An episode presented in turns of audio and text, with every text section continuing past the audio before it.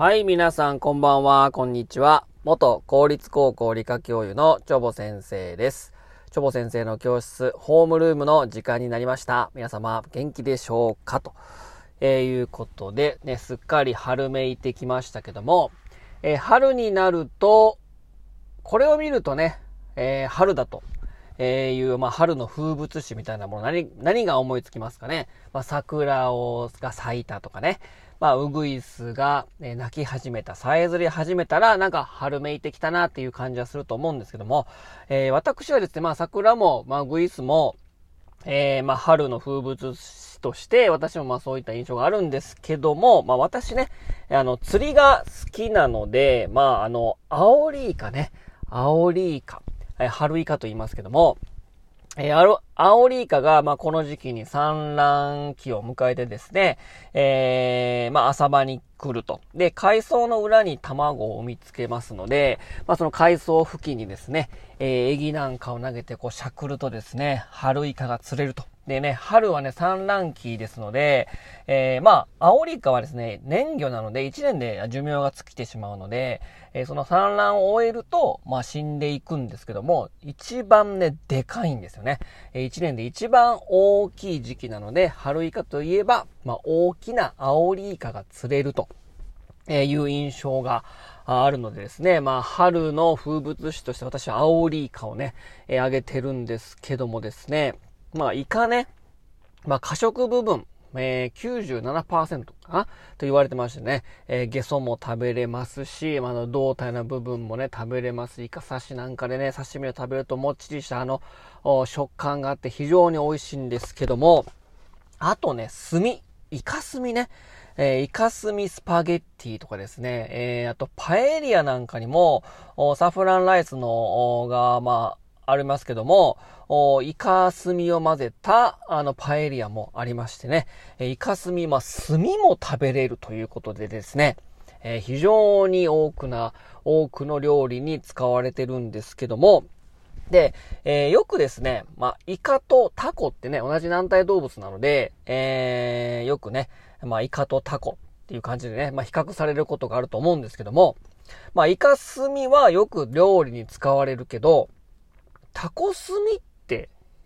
なんかあんまりイメージなくないですか？まあ、イカ炭はいろんな料理に使われてるけども、タコ炭って言われた時に、まあ、タコもね、たこ焼きとかね、いろいろまあ、過食部分も多いし、料理に強く使われるけど、タコの炭ってあんまり料理に使われないイメージありません？うん。じゃあ、えー、似ている軟体動物のイカとタコだけど、なんでこの炭については、タコ炭はあんまり使われないのに、イカ炭は使われるのかというところをちょっとね、今日はホームルームでお話したいと思います。はい。で、えー、国立科学博物館動物第三研究室の、えー、久保寺室長によるとですね、えー、イカ炭とタコ炭の違いを語っておりますので、ちょっとそれをね、ちょっと引用したいと思います。えー、イカ炭には、甘味や旨味がありますが、タコ炭にはあまり味がありません。えー、また、イカ炭はやや粘り気がありますが、タコ炭は粘り気がなくサラサラとしています。味があれば調味料になりますし、なおかつ粘り気があれば食材に絡みやすいなどの理由から、イカ炭は料理に利用され、味も粘り気もないタコ炭は利用されないのでしょうと。こういうことをね、言われておるんですけども、まあ、ちょっとこれをね、あの、深く、ね、深掘りね、えー、していきますとですね、イカスミですは、イカスミには、えー、ですね、えー、グリシンやプロリン、これアミノ酸ですね。えー、グリシンやプロリンなどのアミノ酸が豊富に含まれております。で、グリシンっていうのは何かっていうとですね、えー、魚介類の甘味の主要な成分であり、まあ、旨味の成分ですね。で、プロリンはズワイガニやホタテ貝などにたくさん含まれている、えー、甘み、甘味成分であると。まあ、こうした成分がイカスミにこう旨味や甘味を与えているので、なんか食べててもね、イカスミ食べたら味ありますもんね。まあ、その味の成分はこのアミノ酸が、えー、含まれてるからそういった、えー、食感になると。まあ、グリシンとかプロリンなどのアミノ酸が含まれてると。で、さらにですね、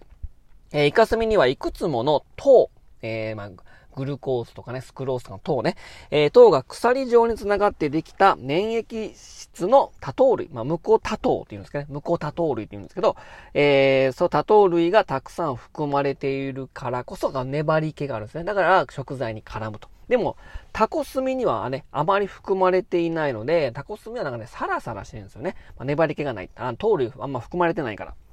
で、さらに、えー、イカスミにはね、脂質含量、まあ、脂肪ですね。えー、脂質含量も、イカスミは多いけど、タコは少ないですね。なので、えー、タコ炭っていうのはアミノ酸やムコタ糖、糖類ね。で、脂質が少ないため、もう甘味や旨味がなくて、味がないように感じられるので、あまり利用されないということなんですね。だからあの、多糖類もないから粘り気もないし、えー、だから、こう、料理にも絡めないし、そもそも味ないし、サラサラしてるから、まあ、タコ炭っていうのは料理に使われないし、あんまりタコ炭を利用したものも本当にないんですよね。うん。で、えー、まあ、炭を吐きます。で、えー、その炭を作る期間っていうのは、タコもイカも同じなんですよね。えー、牧獣脳っていうですね、炭を作る、まあ、要はなんかこう、袋があるんですね。で、えー、これも、タコもイカも直腸と肝臓の間にあるので、えそういった袋も両方とも持ってるんだけど、で、敵に襲われそうになると吐き出すんですけど、それもタコもイカも一緒なんですね。えー、ロートと呼ばれる、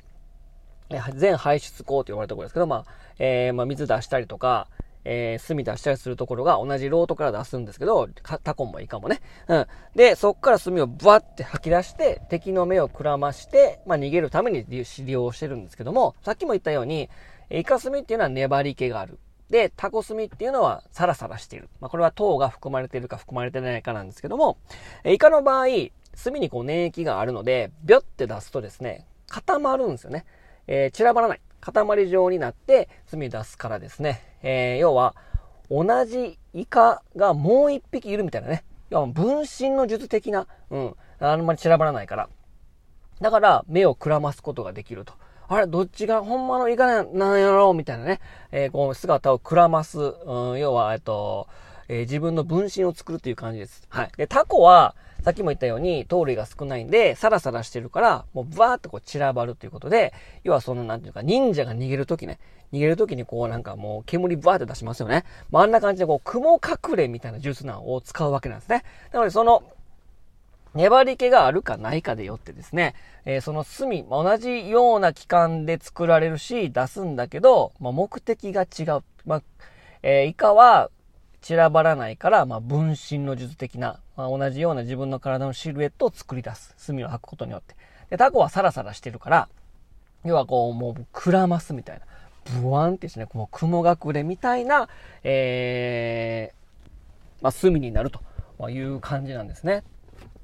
ということで、まあ、この春になるとですね、私は釣りが好きなので、まあ、は、春イカ、青リイカをま狙いに行きますまた、ちょっと今度行きたいね。うん、結構釣れてるみたいなんでね、まあ、キロオーバーとか釣れますからね。あんまりでかくなるとね、キロオーバーであんま大きくなっちゃうとね、あんまりね、味がね、大味になっちゃうあんま美味しくないんだけど、美味しくないんだけど一番でかいのが釣れるから、まあ、その、多くの人とね、パーティーするときなんかはね、非常にいいですから、また狙いに行きたいなと思っております。ということで、今日は、えー、イカのイカスミとタコのタコスミの違いについてお話ししました。えー、ぜひね、皆さんもね、このあの、ま、結構春イカよりも秋イカね、産卵期を終えて、赤ちゃんが生まれる秋イカの方は数釣れるし、イージーなんですけども、春イカ、もう一発大物狙いで、えー、海に出かけてみてはいかがでしょうかということでした。それでは皆様、さようなら。バイバイ。さようなら。